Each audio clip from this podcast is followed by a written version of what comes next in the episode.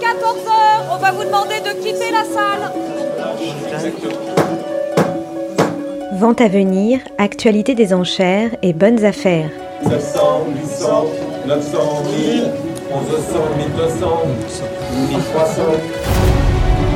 C'est le billet des enchères de Clémentine Pomopère sur Art District Radio. Un trac au feu pour 11 900 euros, un Florizard pour 8 600. Le 15 juin dernier, les cartes Pokémon n'étaient pas faciles à attraper dans la vente aux enchères de Troyes. Sous le marteau de maître Léonard Pomez, ces cartes se sont envolées comme un papillusion. Ces petites cartes illustrées qui s'échangeaient en cours de récré dans les années 90 et 2000 semblent bien avoir pris de la valeur, surtout après le retour en force des Pokémon en 2016 dans la version Pokémon Go, le jeu qui consistait à les chasser avec son téléphone. Elles ont même leur fan club de célébrités, donc Kev Adams ou Big Flo et un certain nombre de youtubeurs et de gamers.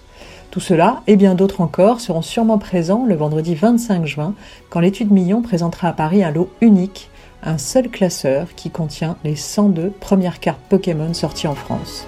Ce classeur, c'est celui de Satoshi Tajiri, qui n'est rien moins que l'inventeur de la licence Pokémon. Dans son enfance, M. Tajiri s'est d'abord passionné pour les insectes. Il élevait en particulier des criquets pour les faire participer à des courses, en essayant de comprendre comment les faire progresser. Entraînement d'un petit animal, amélioration des performances, vous voyez le rapport? C'est ainsi qu'il crée les Pocket Monsters, nom original des Pokémon. La première version des Pokémon naît en février 1996 et le jeu va être décliné sur console, en cartes et en dessin animé. Le succès n'est pas immédiat jusqu'à un petit coup de génie des créateurs, la révélation d'un Pokémon secret, le 151e, appelé Mew. Coup de génie parce que Mew n'existe pas et que les joueurs vont tout tenter pour le découvrir. Au final, Nintendo organisera un concours et les 151 premiers gagnants pourront enfin attraper le petit animal, qui va donc rejoindre Pikachu, Boule Bizarre, Salamèche ou Carapuce. Mais revenons au fameux classeur de Satoshi Tajiri. Il date de 1999 et contient donc 102 cartes originales en parfait état.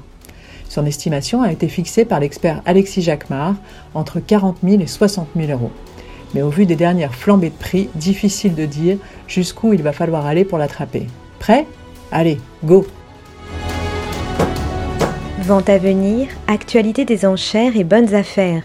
Vous venez d'écouter le billet des enchères de Clémentine Pomopère à retrouver en diffusion radio le mercredi et le vendredi à 9h et à 12h30 et en podcast sur le site d'Art District Radio.